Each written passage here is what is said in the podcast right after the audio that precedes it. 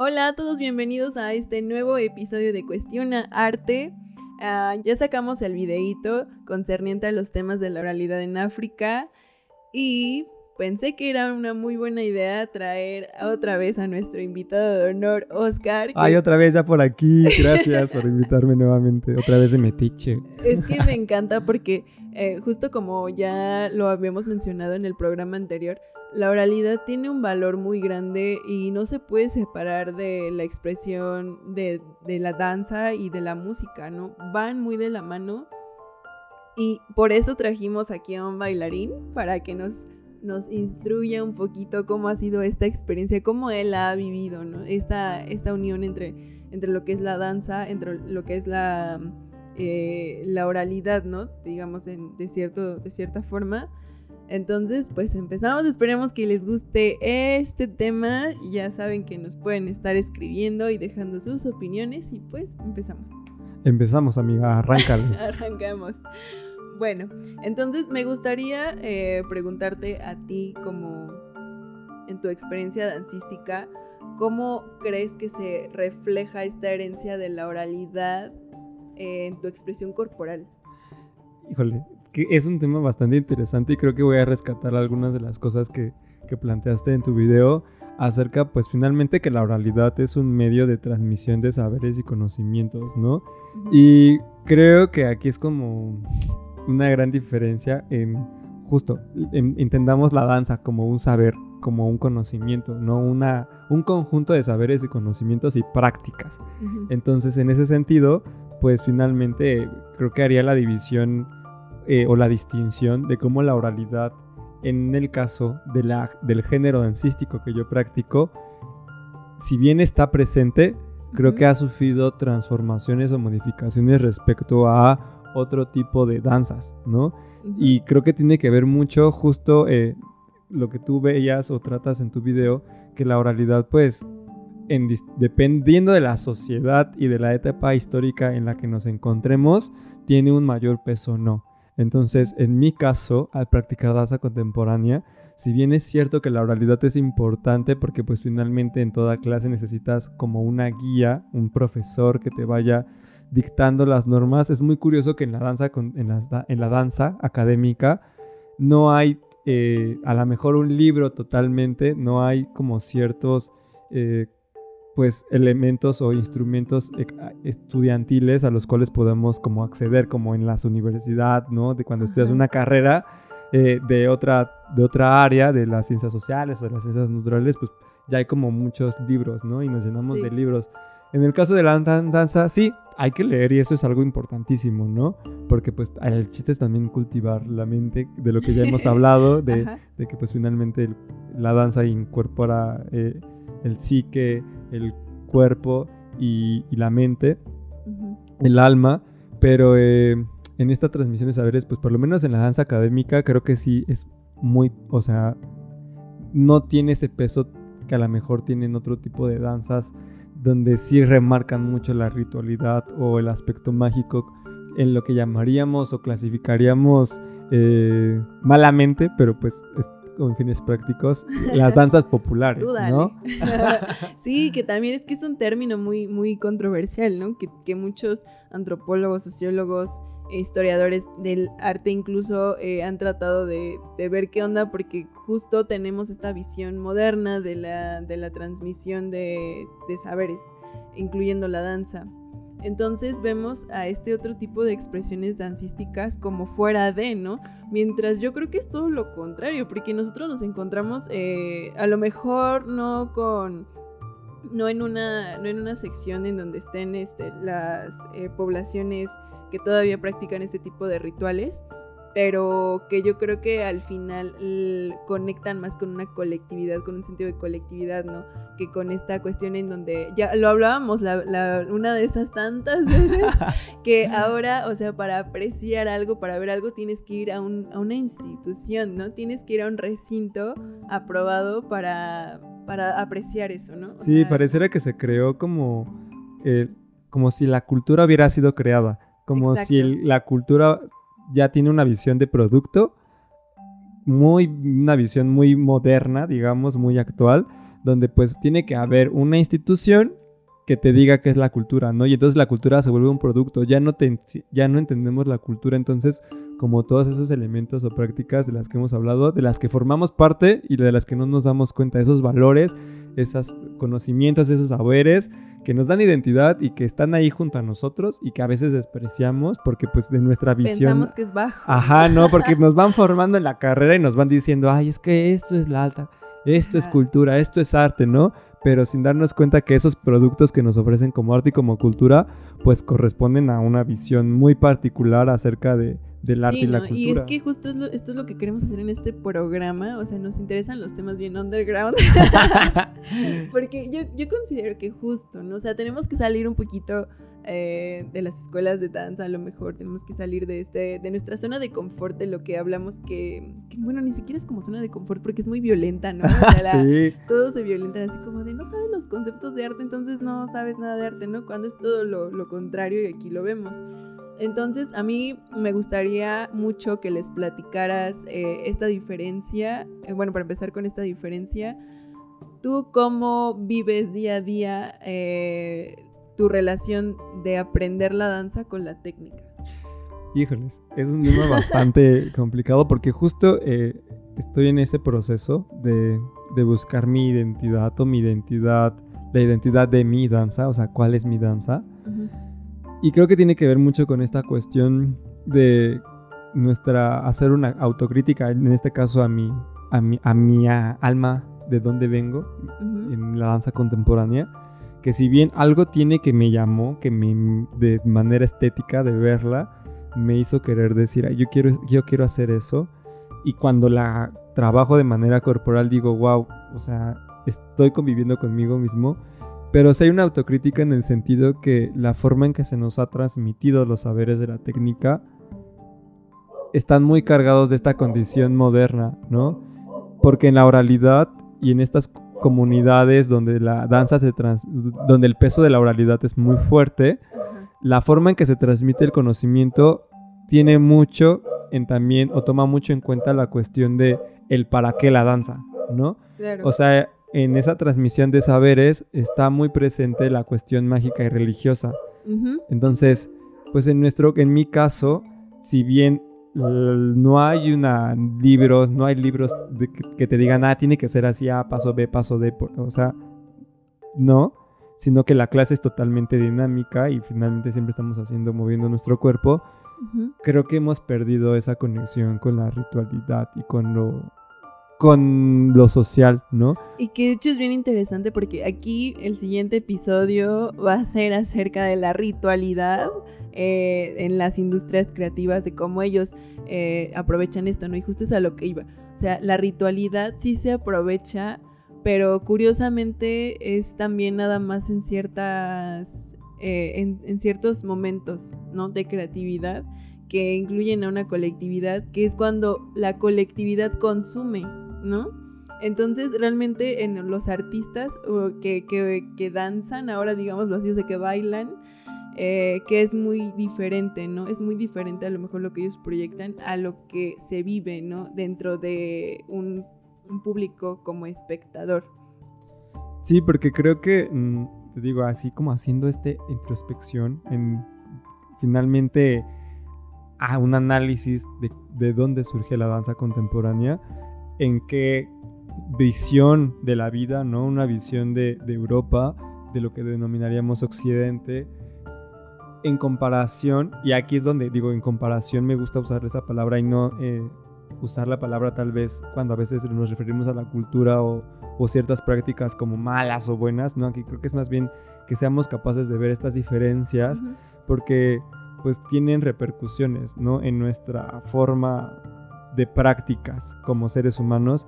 O sea, hay una diferencia en la forma en que la danza es transmitida en las danzas académicas, principalmente el ballet y el contemporáneo, que son, se vuelven danzas académicas porque pues tienes que ir a una formación profesional, ¿no? Cumplir con ciertos ah, requerimientos de años, a diferencia de a lo mejor de otras danzas populares. Digo, bueno, ahí podríamos entrar en debate en la danza folclórica, que cómo pasó de ser ciertas danzas populares tradicionales de los pueblos originarios ahora ser parte de la danza académica.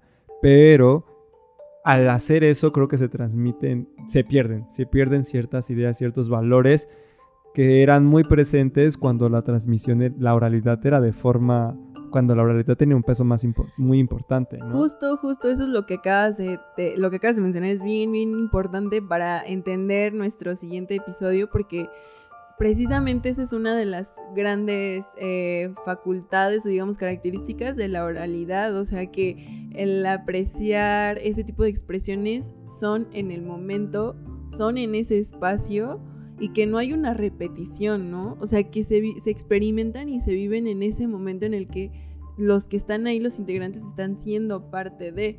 Entonces, a mí por eso me eh, yo tenía mucha inquietud en, sacar estos temas porque a veces vemos en un museo una máscara, ¿no? De, de estas tantas que fueron robadas, lo voy a decir. ahí les hablan a las que están, hicieron la la, la, los venta de, de, algunos artículos de México en Francia, ahí, ahí les hablan. sí, me refiero a todos esos saqueadores. A esas subastas que se aviendan con el producto material de, las culturas, ¿no? Sí, porque precisamente es esto, ¿no? Que, que ellos utilizaban, por ejemplo, hablando de, de los rituales africanos y también en otras partes del mundo, ¿no? Por ejemplo, en Norteamérica muchas tribus empezaban a, este, a a usar estas máscaras en rituales. Entonces estos saqueadores vienen, las, las ponen en museos y ahí te ponen como máscara del ritual de no sé qué tanto, ¿no? En una vitrina. Entonces tú dices, ok, ¿no? O sea, a lo mejor ves su ves la composición de las formas, ¿no? Porque también la forma y el color pues te dan a entender la cosmovisión. Pero, mm, ¿estás de acuerdo que el valor ya no es el mismo? El valor eh, que ese objeto identificaba a la colectividad ya no es lo mismo porque lo sacas totalmente, ¿no? Lo sacas de ahí y, ya está como nada más como contemplación cuando era un objeto de, conexión, ¿no? Y porque despojaste de su medio de transmisión de lo que significan esas máscaras, o sea, haciendo como este recuento histórico, este recorrido histórico de cómo estos objetos llegaron a estos lugares pues finalmente la persona que despojó de este objeto a su comunidad, también al mismo tiempo despojó del medio de transmisión de todas las cargas y todos los significados que tenía esta máscara, ¿no? Porque pues finalmente para los colonizadores solo era un objeto de, admiración, ¿no? Como de, de, ay, sí, wow, mira qué, qué cosa tan bonita y qué raro. Pero esa máscara tiene todo un valor que solamente conoce la persona que pertenece a ese, a ese mundo simbólico, ¿no? Entonces, siempre necesitamos un alguien que nos, un intermediario, de ese mundo. ajá, ¿no? Entonces, pues finalmente sí, te presentan una máscara, pero, pero ese objeto es producto de una comunidad muy específica y en ese sentido requiere su transmisión de saberes, pues es a, partir de la oralidad de las personas que forman parte de la comunidad, ¿no? Y creo que lo es, traído como a mi experiencia dancística, creo que eso también ya se perdió. O sea, la técnica corporal tiene un significado y una carga muy importante, pero parece que hemos perdido la eh, la transmisión de ese porqué, de ese contenido de la, de la técnica, ¿no? Esa transmisión de saberes de manera oral parece que ya solo busca la forma y no el contenido, toda la carga simbólica que tienen estos movimientos. Y que yo creo que sigue perpetuando esta idea de que veamos precisamente este tipo de danzas como algo ajeno, algo que está fuera de la academia, ¿no? Algo que está fuera de las técnicas cuando realmente pues podemos ahí a lo mejor hacer una aportación más grande, ¿no? O sea, podemos eh, interrogarnos un poco más acerca de por qué se ha perpetuado esta idea y que también es una de las cosas que menciona, menciono yo en el, en el episodio anterior de cómo el hecho de que estos, estas poblaciones que, que no tuvieron como tal una transmisión escrita eh, fueron marginadas, fueron dejadas como, pues como justo poblaciones eh, de baja cultura, sin cultura, sin historia, y que esto entonces pues le, le, le, resta mucho valor colectivo, ¿no? Que al final es la riqueza Y yo creo que también pues nosotros debemos de dejarlas de ver como los marginados, ¿sabes? Como los, eh, los que están allá. O sea, no, realmente creo que tenemos que rescatar todo, todas estas cuestiones. Y sí, es que creo que eso se transmite justo hasta hoy en nuestros días, ¿no? Hacemos una diferenciación entre la danza, entre el ballet y el contemporáneo, porque pues son académicas y todo, y vemos a las danzas tradicionales y originarias, a los carnavales, a esas danzas que suceden en nuestros pueblos de una manera pues despectiva, ¿no? A veces desde la academia, cuando en realidad ellos están transmitiendo todavía esta visión de la colectividad, de la solidaridad. Y que de hecho yo también creo que no se le ha reconocido que sí tienen elementos, ¿no? Que, se, que de alguna forma Em, se complementan o se pasan ciertas, e incluso como cierto, ciertas cosmovisiones, ¿no? Porque algo que tienen mucho estas danzas rituales es que tienen una, una cosmovisión muy, muy, digamos, profunda, ¿no? Muy peculiar.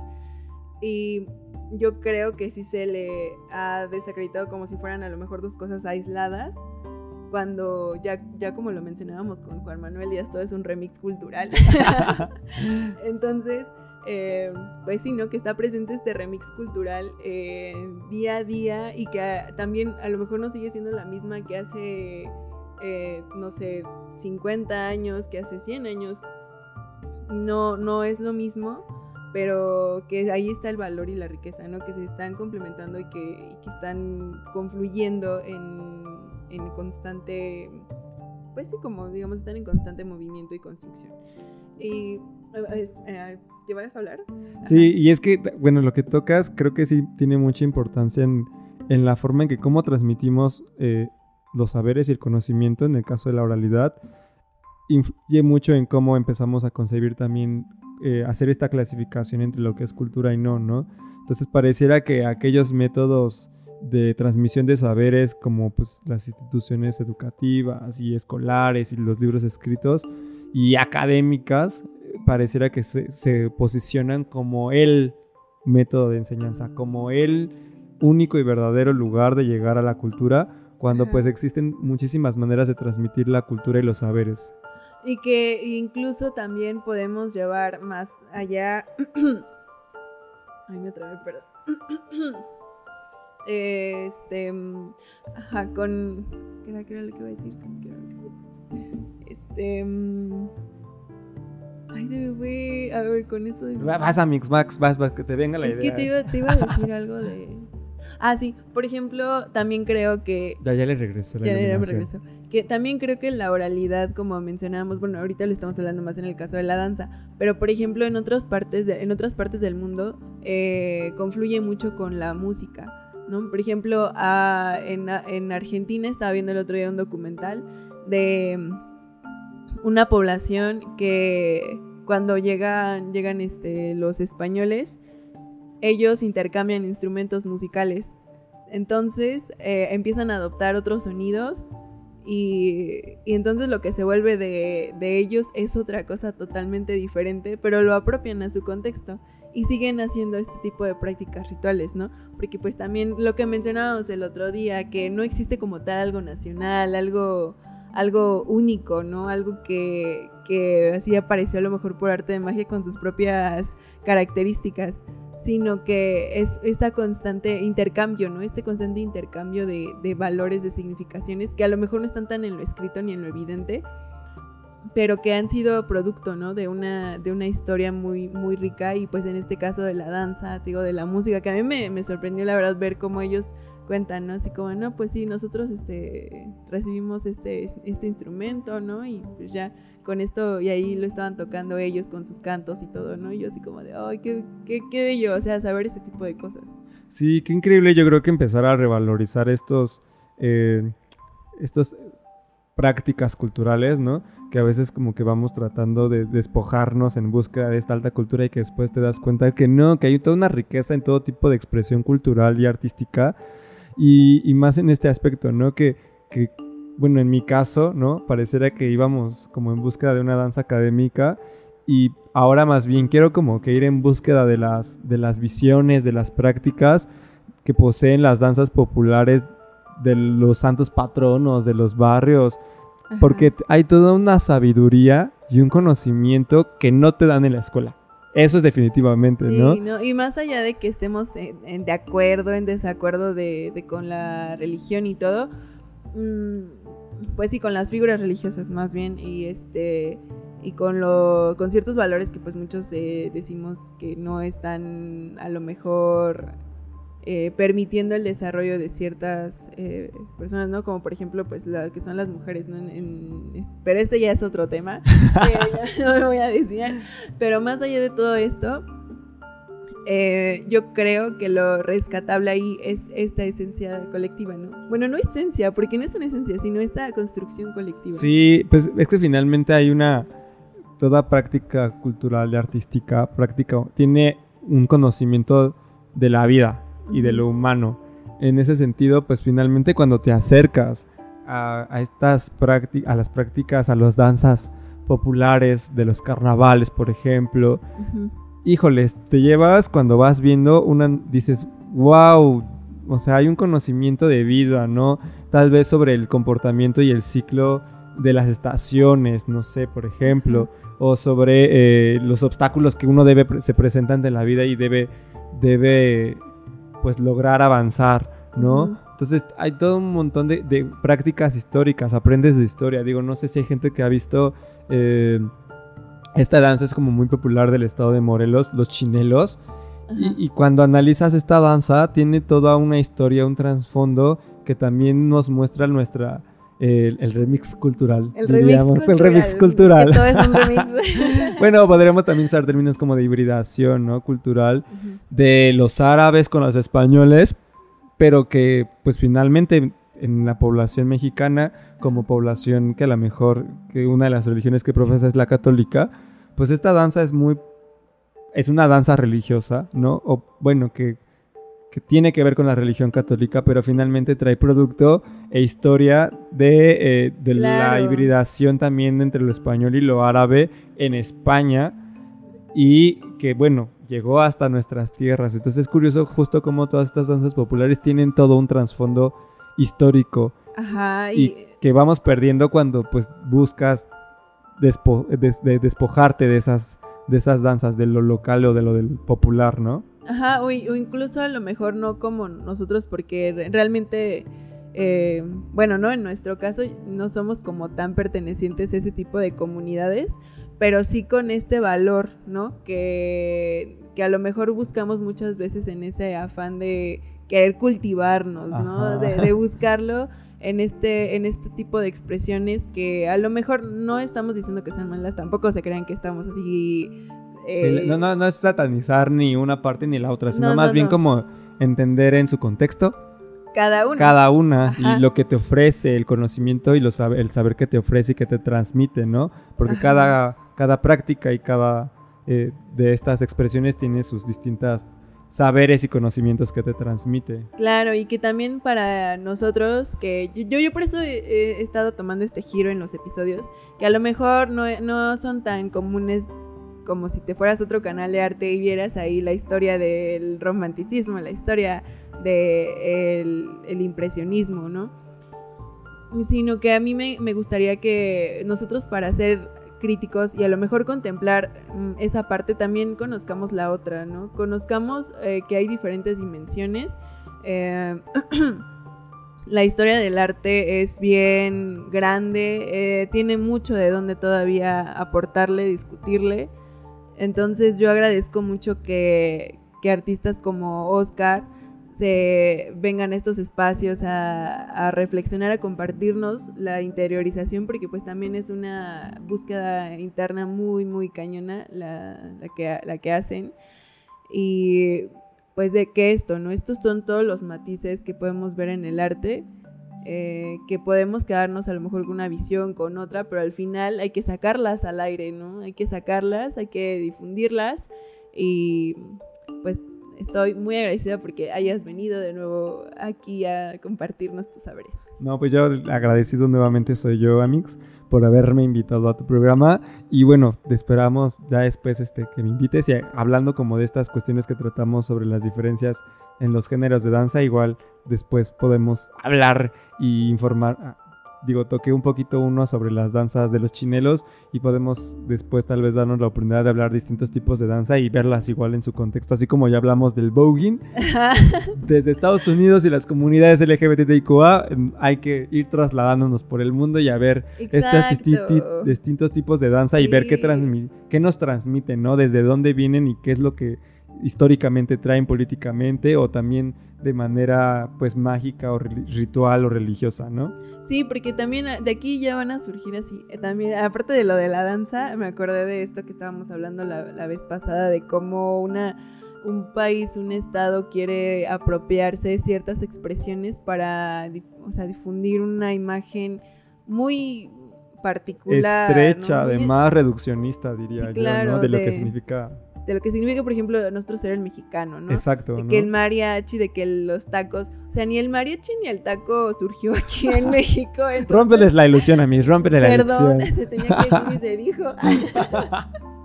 entonces también puedes ver que no es malo, ¿no? No es malo reconocer que estamos hechos de otras partes del mundo porque somos así. Entonces nada más es, nada más se los queremos reafirmar. ya los irán descubriendo en los siguientes capítulos. No dejen de seguir, ah, de escuchar los podcasts que, sigan. Y comenten aquí qué les, qué les parece este episodio, ustedes qué dicen, si también son de alguna región y, y a lo mejor este, practican este tipo de danzas, ¿no? Sí, y además que ah, pues este también nos cuenten, ¿no? Cómo va la oralidad, cómo se cómo transmiten saberes de manera oral en sus, pues en sus contextos muy particulares, ¿no? ¿Cuáles son, qué tipo de práctica cultural o artística tienen ustedes y de qué manera la aprendieron, ¿no? A lo mejor algunos serán como en mi caso que tuvimos que, entrar a una escuela para poder ser pertenecientes a este género dancístico, pero mucha gente hay que, que, practica música, que practica danza, que forma parte de algún ritual y lo aprendió de manera muy local, no de manera oral. Entonces hay muchísimas formas cuéntenos de qué maneras pues han apropiado ciertas prácticas, ¿no? Sí, no, está, está muy caliente también porque me acuerdo de este ejemplo que dio Juan Manuel de cómo eh, Disney se apropió, o Disney para los que los que son estrictos en el inglés. Los puristas.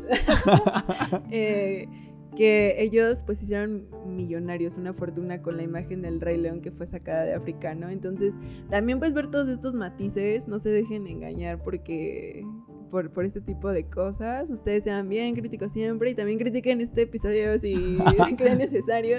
Escríbanos, mándenos mensaje. Eh, yo eh, con gusto ya saben que los ven en todos lados, en Twitter, en Facebook, Instagram. Eh, YouTube creo que también se puede, ¿no? Ah, sí, pues también dejen con sus este, comentarios ahí en YouTube. Ajá.